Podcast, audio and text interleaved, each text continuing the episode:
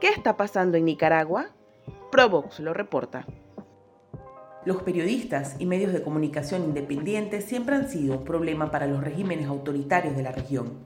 Nicaragua no es la excepción, y en este sentido, el régimen Ortega Murillo se ha dado a la tarea de intimidar, perseguir y desterrar a los comunicadores que buscan informar sobre lo que sucede en el país. El Observatorio de Agresiones a la Libertad de Prensa de Periodistas y Comunicadores Independientes de Nicaragua identificó en 2023 un total de 83 agresiones de distinto tipo, perpetradas sobre todo por agentes del Estado de Nicaragua. De los 83 ataques a la libertad de prensa, 79 fueron directamente a periodistas y 4 a medios de comunicación. Del total de víctimas, 53 son hombres y 26 mujeres.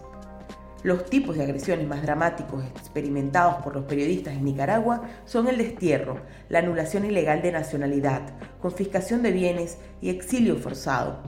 Se calcula que al menos 218 periodistas han sido forzados al exilio desde 2018. Incluso existen departamentos del país en los que ya no queda un solo periodista independiente haciendo noticias. Pero eso no se queda allí. Las agresiones se extienden a las familias del grupo de periodistas directamente agredidos. 50 de los 83 casos manifestaron que sus familiares también habían sido víctimas de agresiones. La naturaleza de los agresores en Nicaragua es clara. Los miembros de la Policía Nacional y del Poder Judicial son los principales verdugos en una política del régimen nicaragüense en contra del pensamiento crítico dentro del país. El Observatorio de Prensa considera que el gremio de periodistas y comunicadores desde siempre el Observatorio de Prensa considera que el gremio de periodistas y comunicadores debe siempre denunciar los casos de agresión porque el silencio no beneficia a las víctimas en una dictadura.